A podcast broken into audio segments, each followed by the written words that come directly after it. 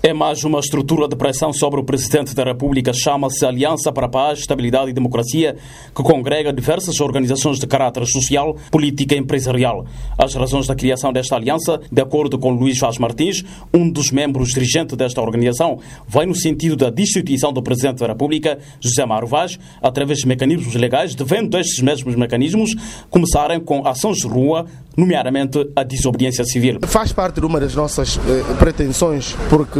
num primeiro plano iremos eh, desenvolver um conjunto de ações, eh, ações de rua pelo a, a desobediência civil,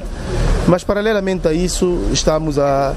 a, a preparar através de uma equipa eh, de técnicos, portanto argumentos que levam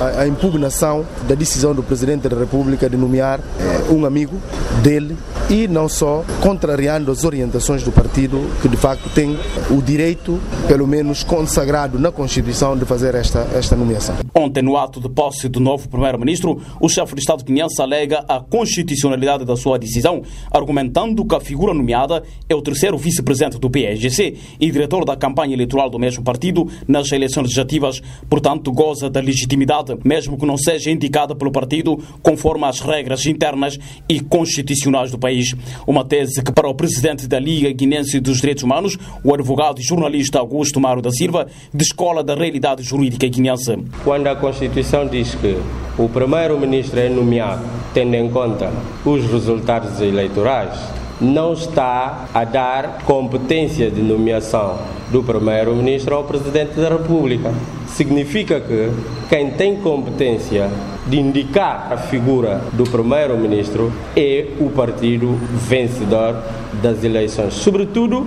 quando esse partido ganhou eleições com uma maioria inquestionável. Neste caso, é obrigatório que seja o partido a indicar uh, o primeiro-ministro. Podemos ler a Constituição do artigo 1 ao último, não encontramos nenhuma referência em que é permitido ao Presidente da República indicar diretamente a figura do Primeiro-Ministro. Perante este quadro sustentado na imprecisão constitucional sobre a classificação da grave crise institucional que possa acarretar a demissão do governo por parte do Presidente da República, a Aliança para a Paz, Estabilidade e Democracia perspectiva, num segundo momento das suas ações, impulsionar a revisão da Constituição da República e a adoção de um pacto de estabilidade. Tentar criar um pacto nacional de estabilidade que permita que em primeiro lugar, que se faça a revisão da lei magna da República da Guiné-Bissau, como é sabido, a primeira revisão depois não mereceu o beneplácito do Presidente da República, na altura,